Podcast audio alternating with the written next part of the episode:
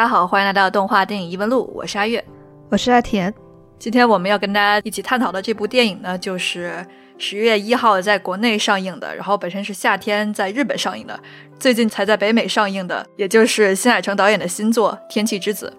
它很大程度上挪用了你的名字的班底，比方说它使用了同样的乐队啊，就 Red Wimps 啊，以及我们看到同样的这个角色设计，也就是这个人设是这个田中将贺来担当啊。但是其他的话，就是比方说作画、美术监督啊，然后还有演出啊，都进行了一定程度上的更改。你可以说就是在一些成分上，它其实是保留了以前的制作班底，但是在这个重要的这些作画和这些美术上，它其实是更改了一些班底。其实我们也能比较明显的感觉到，就是在这部片子里面使用了更多的三 D，这也是因为这次的美术监督呢是这个龙口比吕志，他同时也是担任过这个 Blame 和亚人的美术监督。因为我们都知道 Blame 和亚人里面都运用了非常多的三 D 嘛，所以我非常能明白，就是为什么新海诚就想把他邀请到这次的团队里面，就是想让他主要去负责这个 VFX，也就是建模部分的这些事项。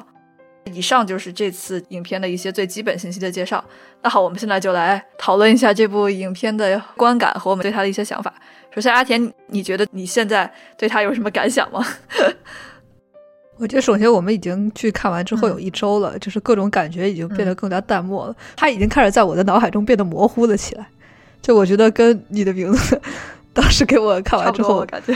嗯，就是你的名字看完之后能留下来几镜头吧，但我觉得这次它主要是奇观性稍微弱一些，然后情感上这个灾难的感觉弱了一点，所以整个对我的冲击感也是稍微弱了一点。对，所以我我到现在为止已经感觉非常的淡薄了。虽然是看过大部分新海诚的这个片子，但也不能说算是一个他的一个粉丝吧。所以说，我觉得他的电影一直都是这种商业性比较强的，然后也是属于那种动漫界的爆米花类电影。所以说是。我觉得到一周后，我已经差不多记得不清楚这件事情，也是可以接受的。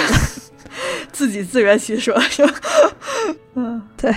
我觉得我对他的一个整体感管呢，就是说，其实他意料之外的比我最开始对他的预期表现的要好。其实我想的是，OK，新海诚就是在李明那么大的成功之后，他肯定会想复制自己的成功。尤其是他这次做这个片子的目的，就是要做一个人人都喜欢的一个商业片嘛。我们都知道这就是他的目的，所以我讲他肯定要想办法去复制他的商业成功。然后我就想，他可能是不是会就更加去滥用这些音乐，然后以及会更加的把这个情节去戏剧化呀之类这些问题。所以有一部分上，你可以说这个影影片里还是存在了这个问题，但是我觉得他在节奏上。和这个一些情节的设计上，其实是比我预期的要好的。有可能是因为我之前的预期太低了，所以最后甚至这个影片给了我一点的惊喜。但是就像阿田刚才说的，就是确实它在这个视觉效果上是，我觉得明显是没有李明那么的精致的。尤其是其实我对这个三 D 部分是不是特别满意的？我是觉得是相对是很粗糙的，应该甚至可以说是，嗯，就三 D 的部分和非三 D 的部分的这个不融合是非常的明显的。当然，这是这个日式作画里面对 3D 建模这个一直以来的一个通病，就让我觉得是跟其他的日本动画，尤其一些 TV 制作的日本动画相比，这可能都算你做的比较好的了。你没有觉得那么突兀了，对？但是，对我觉得我们到这个下面的这个对视觉的这个分析的时候，可以再详细说这一点。嗯，就这就是一个整体的一个观感吧。因为我们知道嘛，就是在这个你的名字的时候，就是。非常有名的一点就是在于他们启用了这个安藤雅思作为这个作画监督嘛，然后我们知道安藤雅思就是这个参与了非常多的这个早期的吉卜力动画，然后以及同时也去跟这个金敏合作了这个东京教父，同时他也制作了宫壳机动队二，一个非常家喻户晓这样的一个作画监督。然后但是这次呢，就是安藤雅思没有再加入这次的制作，然后这次是换成了也是参与过吉卜力动画制作的这样的一位作画监督。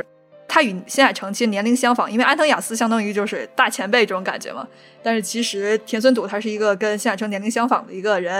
然后并且呢，他也是参加了比较近期的这些吉卜力的作品，就比方说哈尔的移动城堡啊、悬崖上的鲸鱼姬啊、回忆中的玛尼啊，主要就是这三部。然后同时他也是参与了比较知名的一部实验性动画，然后叫这个铃音。然后同时他也是去做了 EVA 新剧场版破。我刚才说的这些职位都是原画，他在其中参与的，对。所以就是也能非常明显的看出来，因为当时安藤雅思他去担当这些吉卜力的动画的时候，他都是作为这个作画监督去担当的。所以说这次田村笃他是第二次担当这个作画监督，也是一个对于他来说不小的挑战吧。嗯，那以上就是对作画的信息的一个补充。OK，那我们现在来就是说说优缺点吧。那阿田，我想问问你对这部影片的这个优缺点是怎么看的？你可以说缺点，或者你可以说优点。嗯。我觉得，我想先从缺点来说，在这个电影在国内刚上映的时候，收到了一种非常两极的评论。比如说在这个哔哩哔哩的这个动画专区上，《天气之子》的评价对于它负面评价和这个觉得它是个非常好的片子的这种评价，两种视频就轮番上到这个动画榜的榜首。然后还有另外一种声音是说你们这些评论都不够客观，过于情绪化这种感觉的，然后就觉得非常有意思。所以说，我觉得我先从这个缺点来说，也就是说，我觉得为什么很多人会觉得它就跟李明来比，因为很多人很多人在那个说它是个烂片的这个基道上是说的是，觉得它比李明退步了很多。就我觉得，首先它相比李明来说，就是这个大众性会稍微低一点儿。我觉得他这次选的这个对立面是一个更加广泛的一个对立面。就一个典型的灾难片吧，就是你的名字，你是要跟一个就是不可抗力、一个自然带给你来的一个危害来对抗的。就主角们最大的这个敌人，你可以说就是这个自然本身吧。然后有可能还加上一个有点偏执的一个父亲，就觉得自己女儿什么都不行。一回到这个天气之死的主题呢，就它很明显是一个就是年轻人对于这个成年社会的一个反抗吧。就基本上是那个整个社会就成为了这几个年轻人的对立面。就一方面，它可以把这个剧情变得更加的戏剧化。把这个冲突变得更强，因为就是这两个小孩要为了他们的爱情，或者为了他们守护在这个世界上唯一一点的立足之地，要跟整个社会去战斗，这种感觉，然后你就这个冲突性更强，有可能可看性会增加一些。这种事情是在我们眼中会看来是个比较不道德的事情，就很明显就感觉不太懂事的小孩儿吧。然后还是为了他们这个自己的幸福，然后就可以牺牲整个社会人的福祉，所以很多人就会说这跟那个大鱼海棠基本没有什么区别，就说是你就为了自己，然后在那把所有其他人都牺牲了这件事情，就觉得这俩人特脑残。我觉得这是他这个剧情上，我觉得大家不太喜欢他的一个主要的原因。然后我觉得这个电影另外一个问题就是说，相比你的名字来说，它的奇观性会更少一点。比如说在你的名字里头，它最重点的那个场景就是这个。陨石像那个烟花一样坠落的这样一个场景，首先这个场景就是它有一种奇异的一种就是冲突感，就在于说这个灾难本身是一个非常毁灭性的、非常可怕的一个事情，但它给它带来一个非常美丽的一个视觉效果，就是特别有那种凄美的爱情的那个概念在里头。灾难本身虽然是非常可怕，他们愿意去跨越这个灾难，然后去实现他们这个爱情的连接，这一点就是让人觉得又非常的感动。所以就是我觉得他这个冲突性的这样的一个描绘是。挺有意思的，然后反观回到这个《天气之子》里头，说实话就有点白了，就是基本上就雨不停的下，然后那雨特多，就是这样。然后同时他每次在体现灾难性的时候，都特别喜欢给那个大的镜头，就是各种那个城市林立啊，然后还都是三 D 建模的，就是。然后就是说实话，因为你远景的话，就单个的雨滴，它也不会给你真的画出来，就是一个黑压压的一个城市的那种感觉。然后还是三 D 做的。然后这个镜头主要还有另外一个问题是什么？就是它太重复性的出现了，在整个电影里头。比如说你的名字的烟花的镜头，它基本就只出现过两三次，然后还是在结尾，就是高潮的时候。但是在这个里头，我们从一开始。就大概每五分钟就能看到一次，就是下雨，因为本身也是梅雨季节嘛。然后，但是它这个城市的景观都是相同的。然后它这个景观的运用，就是说大远景用的太多次了，就没有说像女明一样，它最后那个火山坑，就那最后一下子哇，一个大远景。之前都是比较那个贴近于他们生活的，都是一些中景啊和一些近景的。所以你一最后在一瞬间，就是放到那个就在他们在天空上的大远景的时候，不会给人冲击感的，因为大家一开始已经看了太多次了，所以它这个奇观性就会让人感觉上比较少。我觉得他最精彩那个镜头就是这个，就是那个杨菜作为这个情侣，他就那个自己的力量把那个雨滴停下，然后雨滴倒流的那个那种镜头，以为他会有不同的角度、不同的展现，结果他就一个角度，预告片里头有了，然后开头有一遍，然后最后再来有一遍，就是完全一样的镜头，他甚至都不肯多画几遍，然后我就觉得这一点非常的，就感觉有点偷工减料，这样的话就整体上在这个镜头的设计上，还有场景的设计上，就会对他这个奇观性有大大的减少。就是在大家这个已经对于他的一些剧情有些道德感上没有那么高的情况下，场景也没有对你有很大的震慑感的时候，就会觉得跟李明相比有很大的差距了吧？嗯，居然就是说缺点嘛，那我也来添几把柴火，这样我也来说说缺点。我其实就觉得你刚才不也是在说这个视觉上的设计上的一些相比李明上的缺乏吗？我对这一点也是非常认同的。我觉得就是这一次。无论是在这个视觉的设计上，还是最后的这个呈现上，我觉得都是比李明相比是有这个退步的。呃，首先是，当然我能理解，就是说，因为要刻画雨水嘛，这个雨水如果要纯手工画的话，是一个非常大的工作量，所以说去使用三 D 无疑是一个更加省人力，然后更加高效的一个运作方式。但是其实我不太能理解，就是为什么这部作品里的这么多的场景也是用三 D 去建模。还有一些是，比方说这个移动的船只也是这个三 D 建模，以及有很多就是你不清楚就是为什么就非要用 3D 建模的这件事情。就是我能理解，就是有一些场景的情况下是有那种，比方说是有这种航拍镜头，或者是有这种旋转镜头。OK，这种情况下你可以用。我就是觉得，就有一些场景，它明明是一些比较静止的画面，你知道为什么还要用 3D？其实有可能也不是 3D 制作本身的问题，还是在于就是这个渲染本身它不够贴近 2D 的这种质感。如果就像你 3D 渲染，你渲染成小蜘蛛那样，没有人会抱怨你使用 3D，对不对？还是问题在于它其实它的 3D 和 2D 的这个技术水平是脱节的，你是没有办法就是用 3D 现在去做到新海诚它能在《你名》里面 2D 那个场景做出来的这个光影的级别的，客观上你没有这个技术条件。然后又是为了这个高效使用这种技术的时候，你你肯定你这个画面质量是下降的。不仅是这个奇观的问题，就是日常的场景的宜人度就也下降了。就比方说，我最讨厌的几个场景吧，就一个是那个烟花的那个场景，就是因为有一个晴天嘛，就可以开烟火大会了嘛。然后那个烟花就打上这个天空，然后就有一个航拍镜头，就跟咱们那个当时拍奥运那种脚印似的那种航拍镜头。你可以想象一下，就真正的烟火是什么样子的。然后你这个烟火就是做出来那种质感是什么样子，就是不美，并且让你感觉很粗劣。就你可能那个烟火它远远的看还能凑合，你还非要使用一个航拍镜头贴近了那个烟火，这个烟火就在你旁边绽放，你是用这种角度去拍摄，就简直就是雪上加霜。让我就是觉得完全没法理解，就是这种制作决策是怎么发生的。然后还有一件事情我不能理解，就是说为什么这个片中就是有这么多的航拍镜头，就是这么多的这种俯瞰啊、遥望城市的这种场景啊。然后你说你这种场景的话，要手画又比较难画，移动场景中这些建筑物要保持这个 consistent 嘛，要保持这个连贯性嘛。所以说就是又要借用 3D，有可能是新海诚认为自己就是那么多的空镜头，他以前的喜欢使用空镜头的这种手法。是没有办法那么 entertaining，没有办法那么取悦大众的，所以说他们这次就采用了更多的这种移动镜头，但是在我看来是完全没必要的，在这个美学上是退步的，并且你的 3D 技巧是拙劣的，没有任何提升的，然后这不是个好的决策。到最后再看的话，就是，然后抛开这些技术选择和他这些美术选择之外，还有一些问题，就像阿贤刚才说的，就是它的设计上也是重复性发生的、单调的。不论是这种强烈的雨滴的这种描写，还是说这个到太阳升出来的时候这种壮丽的天空的这种描写，这些事情是你每次出现的时候是没有叠加的层次的，是没有递进的，并且就是阳光放晴这些事情使用的次数太多了，到后面这个效果明显是减弱的了。OK，就算是最后和开头这个最奇观的这个场景里面，我对它这个空间感的这个营造是完全不满意的，就是还是这个问题，就是说。你要通过你的镜头语言和你的演出，你得告诉我你这个鱼和这个生态的关系到底是怎么样的。尤其是我刚开始看开头那个镜头的时候，我就一瞬间就疑惑了半天，那个草到底是长在云上还是？那个草是什么？地面透过云之类的，你知道？就是这事情让我那个疑惑了半天。到后面这事情，当然了，就是有一个女主角直接就趴在这个云上的草地镜头，你当然能懂了。但就是有很多这种空间感，其实是比较紊乱的。比方说，男主就是从这个鱼的地方升起来，他跟天空中的那个云朵堡垒的关系到底是什么样？我就觉得你这些空间感要建立清楚啊！你不建立清楚的时候，就是给人一种很疑惑的感觉。所以我就是觉得。电影你一定要去试图去诠释这个空间，才能说你是非常好的把握了这个镜头语言。呃，刚刚就是说，我想对这个视觉部分的缺点，我觉得想说的。然后阿田，你对这个视觉方面有什么补充吗？就是两点，就是一点，他为什么非要运用三 D？他有可能是觉得转这镜头特好看，他就想增加这个转的镜头。你看，首先是这次是在那个中间的时候，他们给那个烟花大会清场的时候。光从云中析出来，然后那个他的那个楼顶上，就跟那个李明有个非常相似的场景。因为实际上那个你的名字最后那个他们俩在这沿着那个陨石坑的边儿跑的时候呢，也是三 D 场景。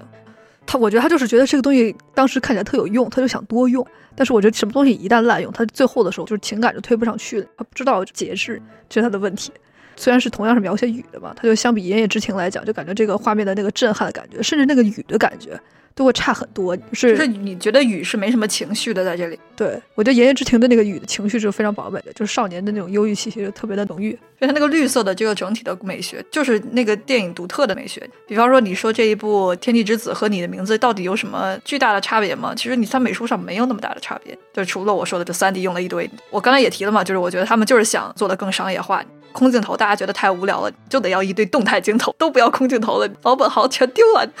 也像你说的吧，就是他觉得你名最后那种东西是大家喜欢看，就给你来个乘一百。你还有什么想补充的吗？还有一点就是说，你说他为什么有的场景他是挺静止的，他为什么还要用三 D？我觉得他就想分割开来，他就想用就是场景如果是三 D，他就一直是场景是三 D 的，就是整个电影有一个统一的感觉。但是你看这个鱼也是，你知道鱼也是有的时候是三 D，有的时候是二 D，就是太多了，它就不用二 D 了，就基本上这样，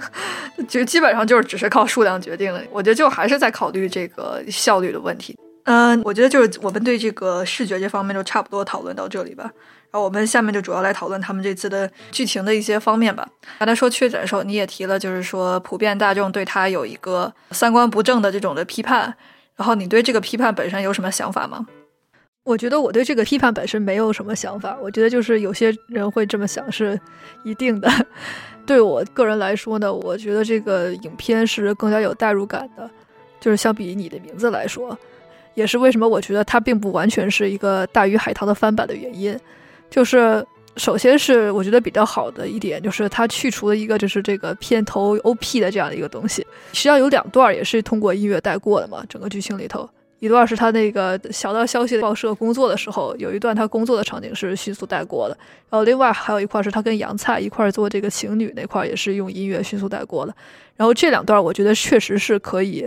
用音乐带过的一个。情节不是很重要的地方，然后他们俩的这个爱情线的本身就是任何跟他们俩的相遇啊，他去那个杨菜家里头做客啊，他们俩建立联系的这几个事件呢，都是没有通过音乐来带过的。对比一下你的名字。你名字特别神奇的是，就是他们俩是等于是互换身体之后有一个这个互传短信的这样的一个片段，或者说是应该是他们俩唯一能够建立情感联系的地方。但是在你的名字中，它实际上是被非常快速的带过了。实际上看完你的名字，我根本就不清楚他们俩是怎么建立情感连接的，因为理论上来讲，他们俩根本没有见到过，就天天给互相留信息，然后留信息那块儿你还给我两分钟带过了。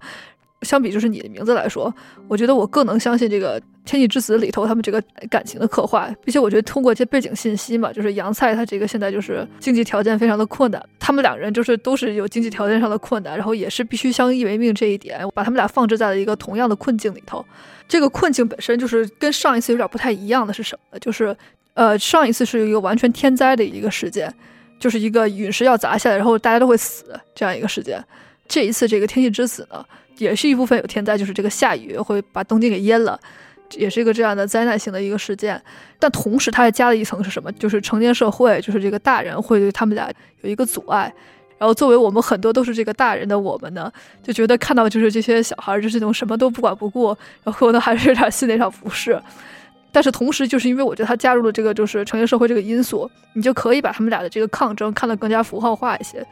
就是这种少年人想要有自己一点小的天地，然后想要就是姐姐和弟弟生活在一起啊，然后还有另外一边就是说想要去一个大城市里头生活啊，或者是实际上就是非常小的一些愿望，但这样的愿望也要被这个成年社会的挤压，体现的就是那种我们年少的时候都有可能有一些想法吧，有一些梦想，但是都有可能就长大之后都破灭掉了，所以他们就是有点想保留下来当时你的那种冲劲儿，然后你的那种希望。跟那个成年社会进行一个抗争，我觉得一旦你是觉得他是想描写出来一个反叛的这样的一个情绪，实际上有可能就又会回到这个我们由我不由天，或者我们由我不由成年社会的规则这样一点，然后你就会觉得他这个动机是成立的，你就觉得这个故事不只是一个爱情故事，然后也觉得就是还是有一点点社会意义的。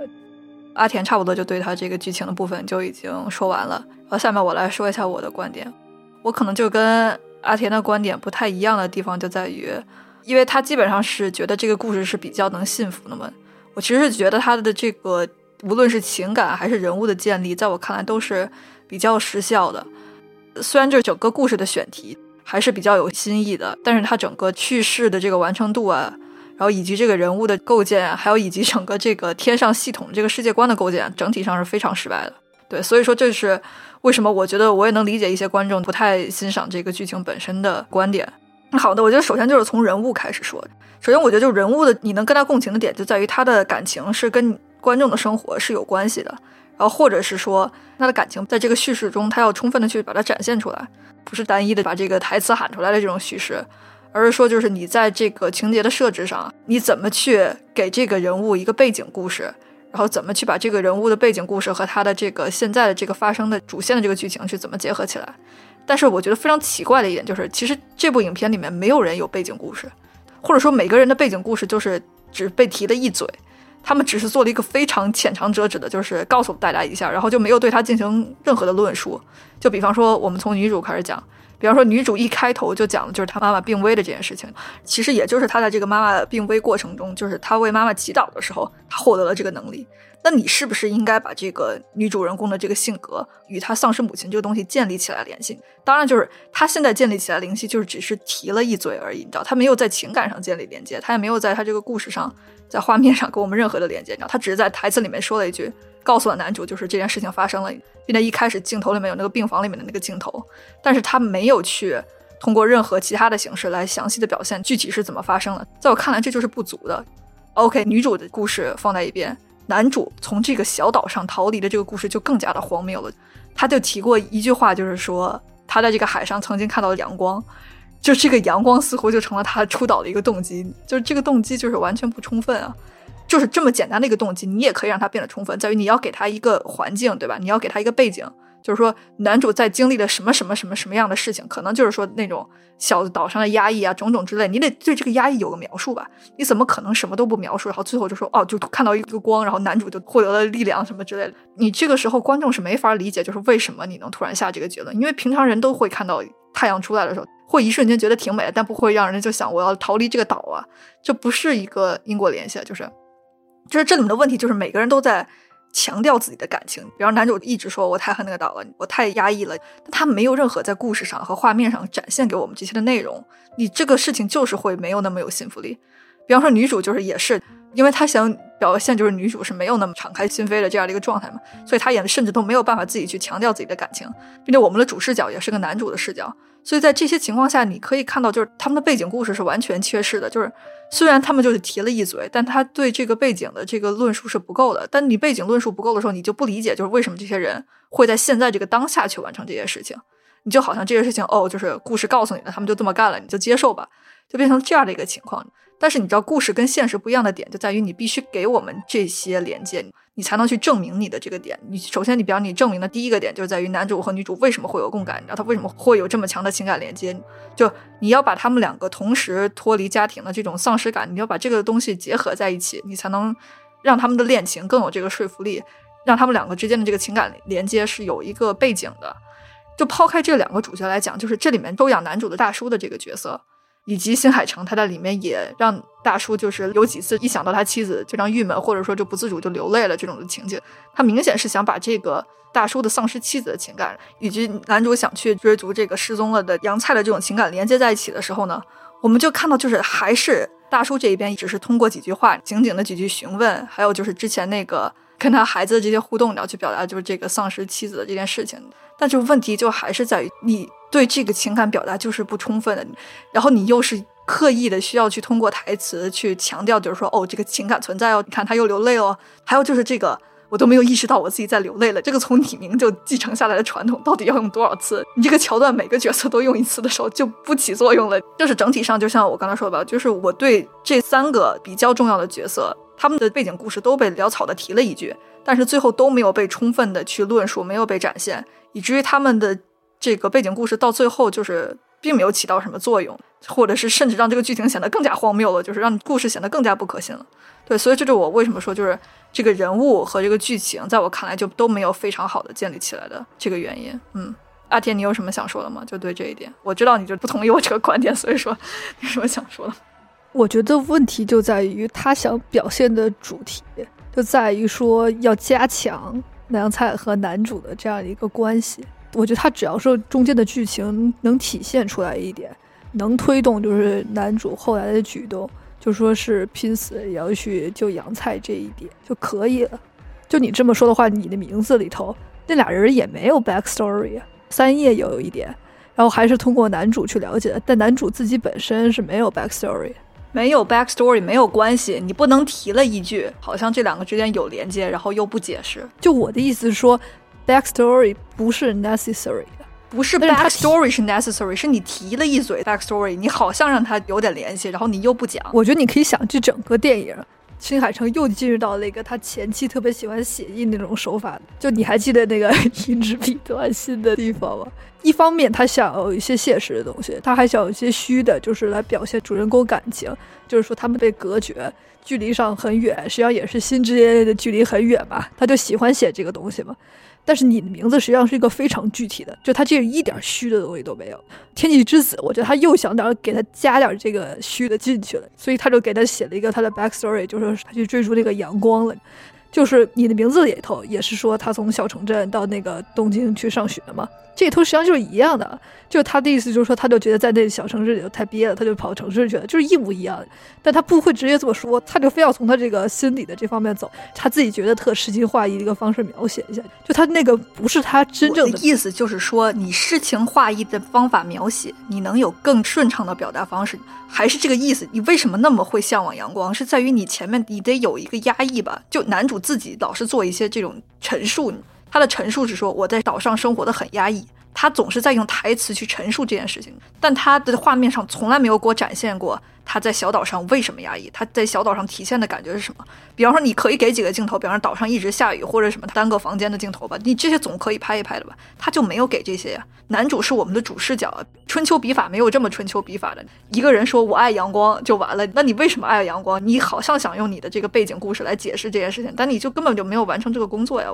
我不是说。这个事情非要那个特别的现实，你看我都没怎么批判到最后那个什么日剧跑那些东西，这些桥段重复利用也行。但是就是你前面这些东西画面上没有展现，你就是让角色去说一些话来说这些事情。我觉得是这样的，每一个东西你都有轻重缓急，你知道？就比如说他虽然提了 backstory，但你知道他主线的那个事儿还是他们俩发展感情，对吧？你给 backstory 的时间。最多就两分钟，所以他非要加一个旁白，就是说我爱上了阳光，给了一道光就完了。然后光的那个跑动的镜头还是重复利用过无数次的，就是这种设计水平是吗？就是，就是新海诚从一开始他所有的里头，他通病，他就喜欢旁白叙述。就喜欢旁白可以，你就给我来一个什么午夜梦回，你就又想到什么小岛上的那种压抑，就给我几个闪回，就三秒就行。你有那么多时间去搞那种搞笑段子配歌，你要是有那三秒，你也会说你只午夜梦回了一下，但你没有明确说明那是怎么。我觉得这会不一样，你是视觉信息。但你知道午夜梦回是怎么样？他不会午夜梦回一个具体的事件，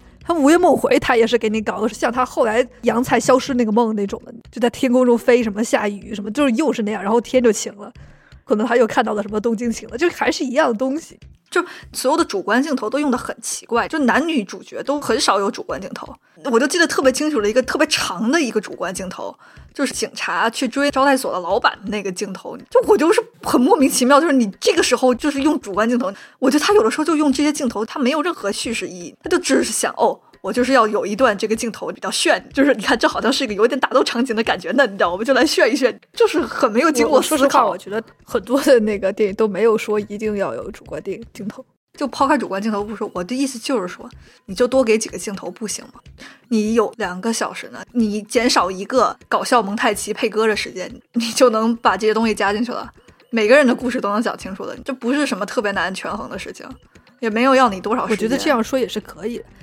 我觉得这只是他的一个通病之一，就是他这个老喜欢给人配旁白。你知道，他之前也不是没有做过这个压抑的时候有个旁白，就是云之彼端心的地方，就他在东京的时候。他在他自己房间里头，他上楼到他房间里头就说：“我什么特别难过，什么喘不过气来，就跟你说的一模一样。”然后那屋子是暗的。但我跟你说，那根本一点效用都没有了，因为就是他自己在说。所以你是说他一直有这毛病，所以就不用批评他这毛病了，是这意思吗？这就是他的风格。对，我的说这就是他一直的毛病啊。他比上一部进步的地方，他的人物建立稍微有点好的地方，就他真的能体现出来他们俩有棒的。他们确实有这个相依为命的联系，对我能理解的是，他们可以一起出逃，就他们的一起出逃的动机是充分的，但他们的爱情的这个动机是并没有充分。对啊，所以我我只能说，我觉得是相比上一部是强。当然，我觉得上一部他去救他也是有原因，就是有一人死了，你能不想救他吗？就还并且不只是一个人死，是一个村子的人都会死。对，我觉得那个是完全出于道德的一个，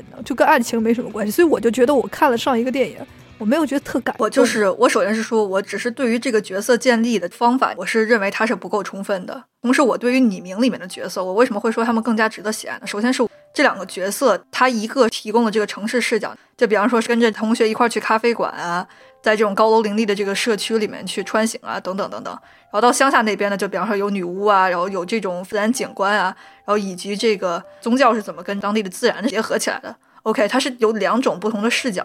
然后，并且这个两种之间的视角对比，他通过这个身体交换也是完成了这一点。还有这个性别对比也通过这个身体交换完成了，然后以及女主跟她父亲那个矛盾开始是有设置，然后最后也是有解决的。我觉得就整个这个过程它是完整的，就每个角色他的这个线都是完整的。然后就以及男主他一开始就是特别无聊的那种心态嘛，他就觉得就是这个生活就没什么意思。然后以及他后来跟女主相遇，然后以及到乡下之后，他就觉得找到了这个生活有趣的地方吧。所以说你可以说他这个成长是非常明显的，并且整个节奏是紧凑的。然后你也能看到就是为什么这些人物会有现在这样的动机。就像我之前说，就他是有 backstory 的，其实他只是没有那么明确而已。但是他前面那些身体交换部分，其实就是他前面的一个前情的一个设置。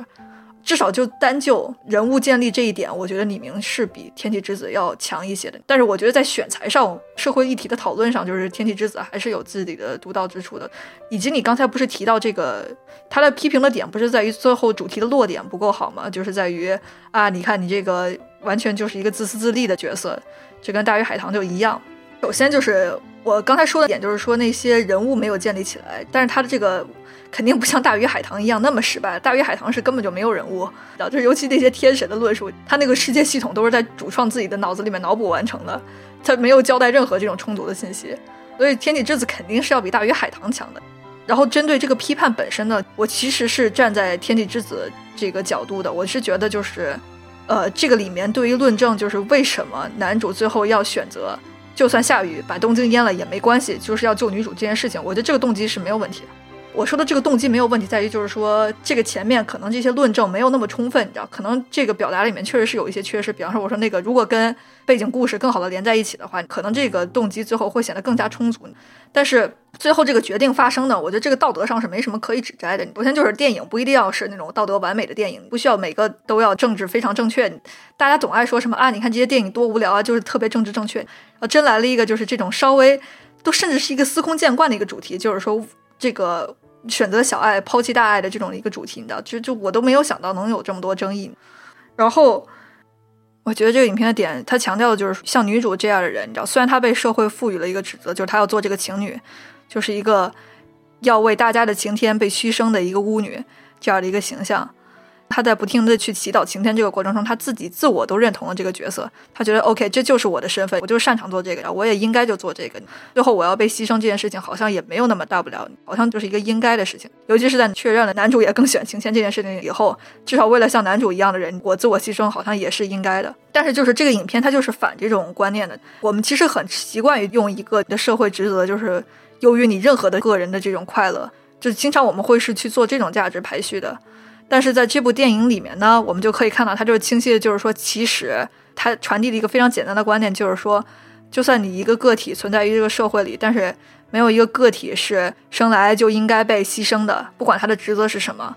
因为就是这个个体的这个幸福也是重要的，不是一种功利上的去比较对比一万个人的幸福，你的个人的幸福算什么？它不是去做这种功利的这种数量上的比较，它就是一个更人性化的一个视角，你知道，所以我觉得这个视角本身并没有什么问题。他甚至这个片子里面都上了一个道德保险啊，就是这个里面女主甚至是主动牺牲的，在男主说你可以留下的情况下，她甚至做主动牺牲这个选择，然后后来是男主把她救回来，都上了这个道德保险了，就是我挺不理解，就为什么这件事情还是会被得到指摘的。对，嗯，阿天，你有什么想补充的吗？有可能我也不能说服你，就因为我还是觉得这个电影的主题，就像你说的，我觉得一方面就是一个少年反叛，一方面我觉得它也是体现了很多。日本的动画片和电影都是这种个人小爱，有时候是需要放在集体的利益之前的。所以我觉得，如果整个电影它就是想体现这个议题，它没有必要花那么多的时间去解释每一个人的 backstory，不用说把每个人出生下来就是有多难，就是非要都全说出来。我这首先对我来说，洋菜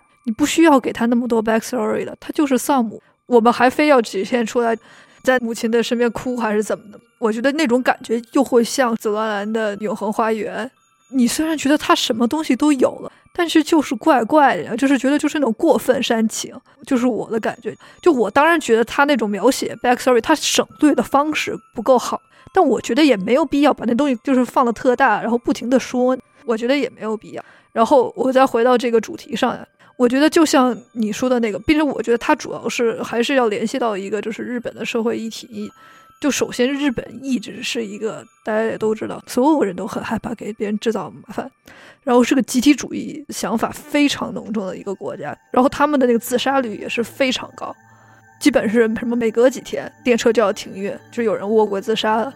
然后这些东西它背后的原因是什么？大家都社畜嘛，然后每天都是那种拼死拼活的这个工作，然后你不小心就夹在自己的个人困境里头。要不是什么人际关系有什么搞不定，受到工作上的挤压，然后就觉得自己实际上是个无足轻重的人，对这个社会也没什么意义，对公司也没什么意义，随时都可以被替换，那他们就失去了活着的意义。就杨菜，甚至他给他做了一个相同的困境，他感谢男主的原因，他说的什么？说他觉得他帮他找到了他是活着的意义。就他作为情侣这个工作，当时他为什么要献祭自己？就因为他觉得他如果不做情侣，他也没什么其他工作能做，他觉得他生命的意义就失去了。但这个观点本身，我觉得就是要被反驳的。就是我的意义跟我的工作是划等号的。我作为人本身是没有意义的，这是一个非常危险的一个信号。所以我觉得他为什么他一定要去救杨菜，这也为什么他会上升到一个社会的层面，就是因为社会本身就带给你的这层压抑，他就是在告诉你，作为一个人本身是没有意义的，你就是应该被献祭。所以说，我觉得他这个主题，尤其日本社会来说是有意义的。有时候是你社会自己的问题，你们对这个天气破坏自己的问题，然后所以东京才会被淹的，而不是我这一个人没有去牺牲的问题。所以在这个事情发生的时候，你不应该指责这一个人他没有牺牲，而是应该指责你们这么多年来然后造成的环境变化，然后造成的天灾这样，而不是应该指望这一个人去牺牲他自己。就是所以我觉得他这个议题是有意义的。对，就我想对你那个议题方面一个补充。嗯，我觉得你这个说的非常好，其实就是让我也想到，其实他最后又 Q，就是他去跟那个之前的一个情侣请求的这个发起者，然后他去做了一个谈话嘛，就男主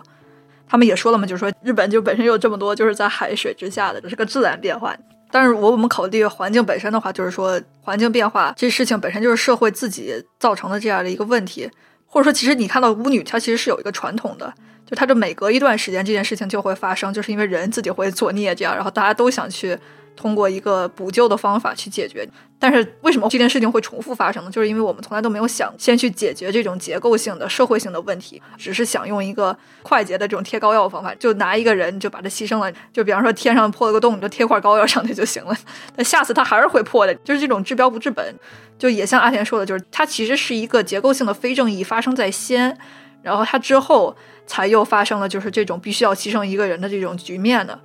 所以你说这个事情我们应该责怪谁呢？就是有些人看完这个片子他会第一反应就是我就应该怪这个女主对不对？她就没有牺牲嘛，她太自私了嘛。但是你有没有想过，就是之前就是破坏环境这些人，他们到底是不是自私的？他们可以就是这个肆无忌惮的破坏环境，你就指望着就是之后就又会有一个人来为他们牺牲，这件事情本身又是不是自私的呢？阿天，我觉得你提出来这个观点很好，我觉得他想把环境议题和这个自我牺牲这件事情结合在一起，也是有这个考虑的。但是我觉得他可能能把这个事情做得更好，就是在于把我们刚才说的这个论证表现得更加清晰一点，比方说就是尤其是对。这个社会的问责，你知道，能不能把这一点就是表现得更清晰一点啊？我觉得就可能会更加好，但有可能也是因为金海诚没有想那么多。我不是看了就是那种 G Keys，就是这边美国的这个发行商对他的一个采访嘛，他自己就类似于就是说什么，有的时候就是不需要做那么正确的决定的，所以就他自己可能也就是认为就是说我们不需要就是那么顺应社会吧，他可能就是单纯的一个反叛的态度，对他自己本人思考的时候。但是我觉得就是如果。他能往这边去延伸，就像我们刚才说的这种社会责任的方向去延伸，你知道，就其实说每个人都应该为天气去负责的时候，这可能其实是一个更好的角度，并且就是如果他能对这件事情去进行阐述，这件事情可能就会道德上更加的成立一些。阿田你怎么想？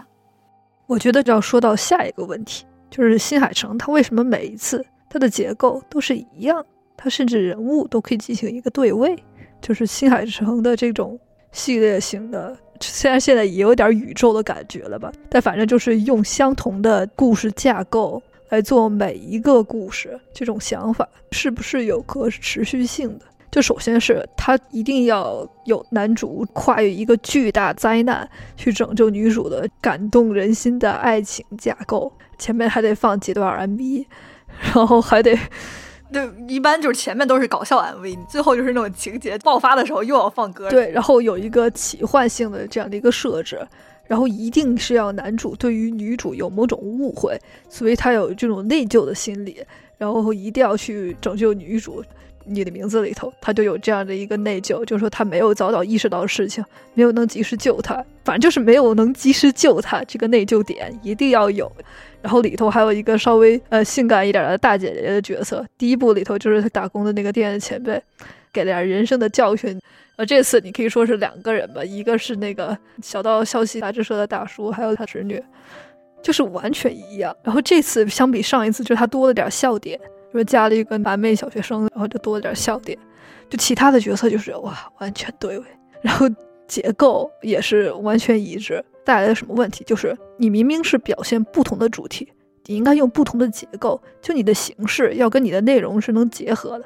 他现在就是什么？他为了搞这个形式，他又要搞那个内容，就。很不伦不类，就是虽然我之前说了，就他想表现那个主题，他那个结局是没错，但他完全没有做到最好的表现那个主题的方式。当然，我觉得这部里头你说体现他们俩感情，我觉得甚至不用是爱情，就是那种相依为命的感觉，就是我们一起抵抗成年社会的压迫这种感觉，他们要反抗这个东西。但成年社会给他们带来了什么样的挤压呢？他只有一开始男主在这个东京的时候，通过他的生活稍微体现出来一点，就是那种什么没钱就滚蛋那种感觉。还有女主去做女招待，就是那种明明知道他们在社会上是弱势群体，然后还要再去压榨他们，他就稍微体现出来一些这个。但他没有明确的指向，就他们这些东西的压榨跟他们对天气带来什么危害也没有完全联系起来，所以就对于他们最后到底是谁应该为这个天气本身负责，就有一些模糊了。就因为他有点把这个女主本身跟天气等价，就他们对女主的迫害就是对天气的迫害。我觉得他有点想做这个东西，但是他反正也没做充足，所以就会产生这个对结尾含义的那个解释的歧义。总体上来说，还是有许多可以。做的更好的地方，还有你说的那个，我也觉得他体现他们的 backstory，就他们背景故事没做的多好，但我也没觉得就是说对我来理解他的主题有什么伤害，就是因为我觉得他们重点也不是说要讲他俩背景有什么关系，就是想展现他们在东京受到了什么成年社会的压迫，然后他们怎么反抗这一层面，不是说他在家乡的那一层，然后再去反抗他家乡的那一层对他的带来的压迫，所以这俩东西比较分立。其实就问题在于，就你要是就想讲现在的事儿，你知道那你就是把背景弄得尽量越简单越好。那女主其实那个还比较简单，就是她母亲去世了嘛，就是一个很简单的一个背景。至少她一开始还甚至有一些画面，对不对？稍微能共情一点。那男主这个背景就是让人完全摸不着头脑，然后我就一开始老觉得他最后要揭开一下他为什么他出逃了，感觉就好像总有个谜底要揭开一样。最后也就没说啥，就是一脸懵。因为我跟你说，我觉得是什么？就是男主和女主就是一个人，就他们俩的故事是一样的。他没有想出来两种故事，他只是把他们分成了两个人，这样他们俩就能有爱情故事了。这是我的理解，我觉得他完全就可以做一个洋菜的故事。他们俩根本不需要两个人，但他又非要他那个爱情框架，然后就不行。他每次就想用这个爱情框架，就是因为他觉得好卖呀，大家都喜欢看爱情故事，我就得加这个。那我觉得很奇怪，就在于他为什么不愿意去使用女性视角？就他从来都是在使用男性视角，他就是不理解女性心理。他们他具有星星的那个有女性视角，就以星之声嘛，最开始那个。对，但我的感觉就是他就没办法脱离少年幻想那种荷尔蒙的东西在呢。他也没有什么荷尔蒙，我觉得他就是上一部李明搞笑的点就在他们互换身体啊，然后有一些那种搞笑的事情。他每一次他那个搞笑的点，他就不能脱离这一层东西。我觉得这也是为什么新海诚创造了不同一种商业电影的那种感觉。他就是把电视 TV 里头那种很明显的。宅宅元素带到电影里头去。但就是确实是，如果你让一些非日本动漫的观众去看的话，就是有的时候可能会有一些膈应，我是这种感觉。我觉得实际上这一部还好一点，因为主要那个梗在那个小学生身上，就是一个年龄梗的实际上。因为这里面也出现过几次说他那个侄女其实是他的情妇那种桥段，对侄女那个身材的大特写啊什么这种的，稍微有可能会引起不适。对，但我觉得就是说北美观众也没说都那么敏感，是，就都都还好。一般看的人也都看日漫，所以说他们在看的时候也没那么敏感。嗯。我不知道你看那场怎样，反正我们那场看的时候都笑得可开心。哦，是吗？我旁边坐的都是老外，都大家都笑得很开心。哦，我觉得就还好，就几个人笑吧。我们这边是这个所有匿名的那种演出出来的时候，所有人都惊呼的那种，你知道，所以他们肯定是看了很多这种东西。你知道日漫里面这种身体搞笑很多了嘛？所以可能他们反而就没有那么觉得这个有特别好笑。就我说的不是身体搞笑，我说的是那个小学生。哦小学生大家都笑的特厉害。我说的不是，我是说那个不行，我是说对他侄女的那个刻画那会儿的时候就没有侄女像的就没有人 care。对啊，我就是说没有人 care，就这点，就我，所以我就不懂，他就非要老是就使用这些桥段，你知道，他其实没有那么好使，他也不会让它变得更加娱乐化。嗯，但反正这就是他的一个点，因为他现在电影确实都挺卖座，他只会一去不复返，不会说改这方面。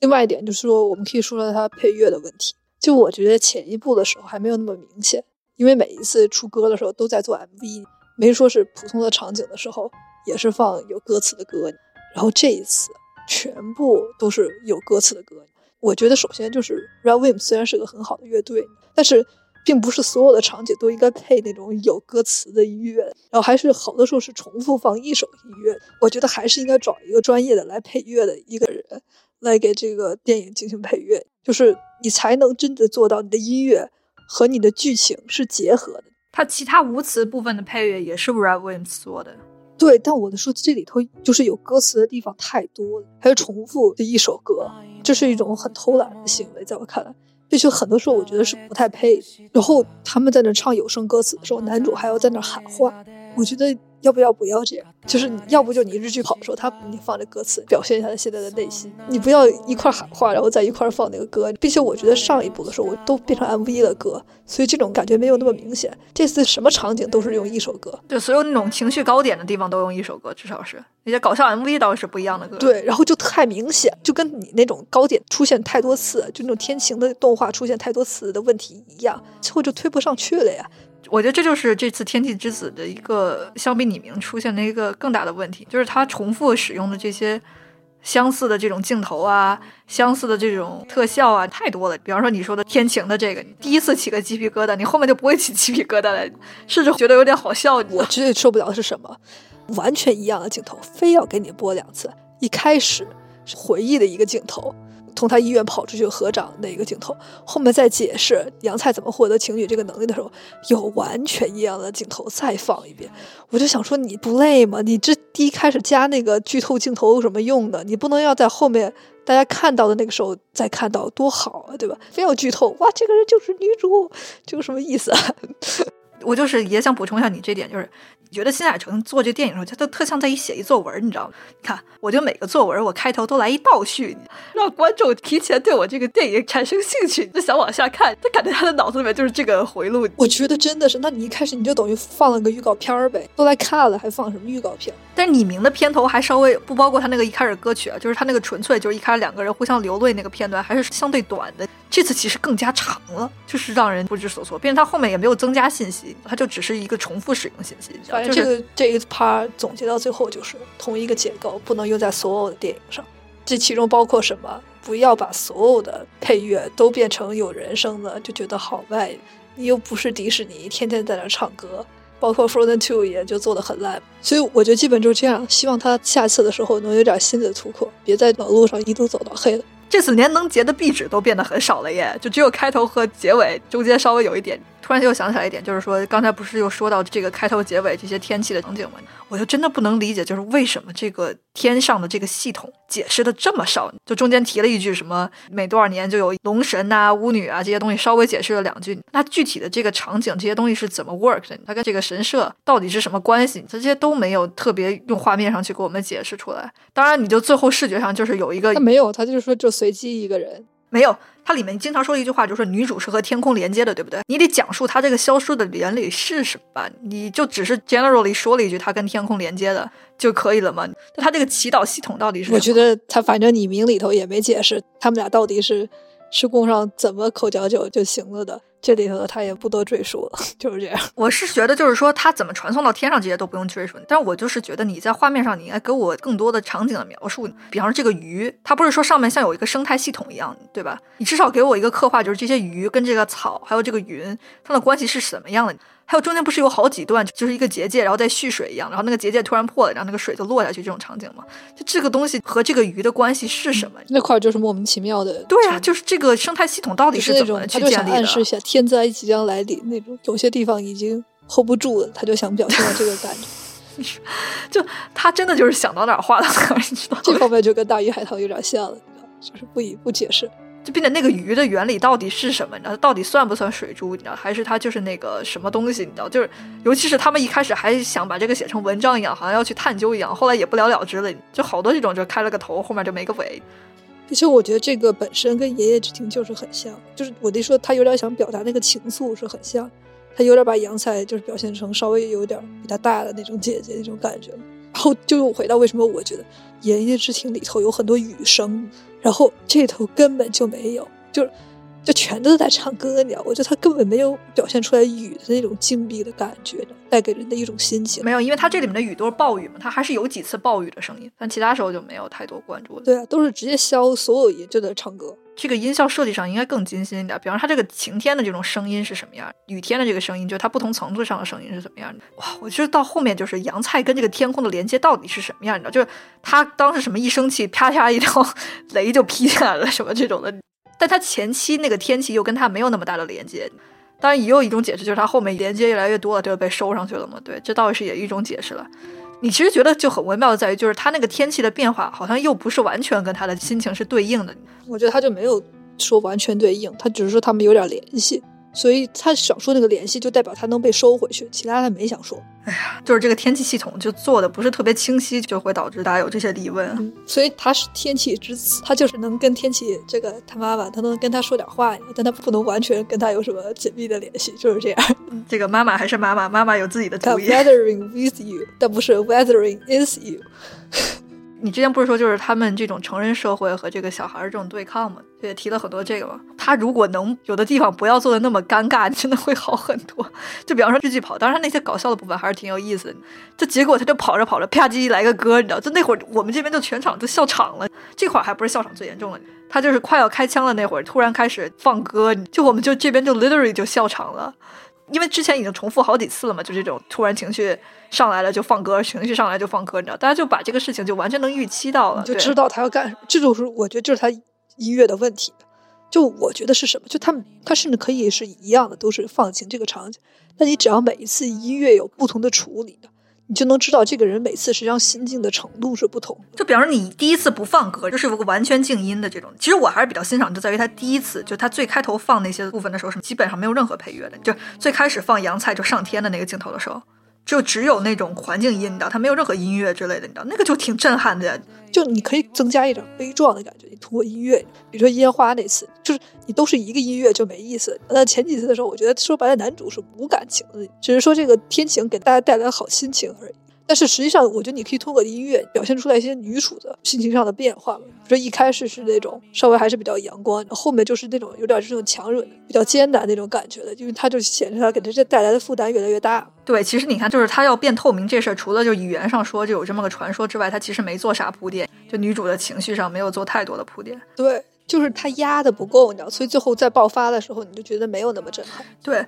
并你能特别明显的理解到他为什么之前要做那些什么女主就能特别开心完成任务这件事情呢？他就是要给他最后这个选择。女主愿意自我牺牲的选择，还有最后就是男主又要去救她的这个选择，这两个选择上他都要给她加这重量，就是说，你看这些人不是跟你没关系的，你是真实的去见过这些需要阳光的人的，你看到的就是这么多人，就是真实的需要阳光。他要给他们这个选择，让他变得显得更加艰难，然后显得更有戏剧性，所以他才去解释这件事情。但是那些地方又是完全的在搞笑的那种感觉，并且这个连接就没有那么强的建立起来。说白了就是。最后，大家去想为什么需要晴天的时候，也是我们正常人的想法，就是我们需要晴天，你知道，就是不想要天天被下雪、下雨这种奇怪的天气搞，你知道。但是不会想到，就是前面女主会去思考前面的这些事情，就是所以说，你说她这个连接就是还是没有那么好的建立起来。嗯，行吧，我觉得我们就差不多也就说完了。OK，呃，以上就是这期节目的全部内容。我是阿月，我是阿田，拜拜，拜拜。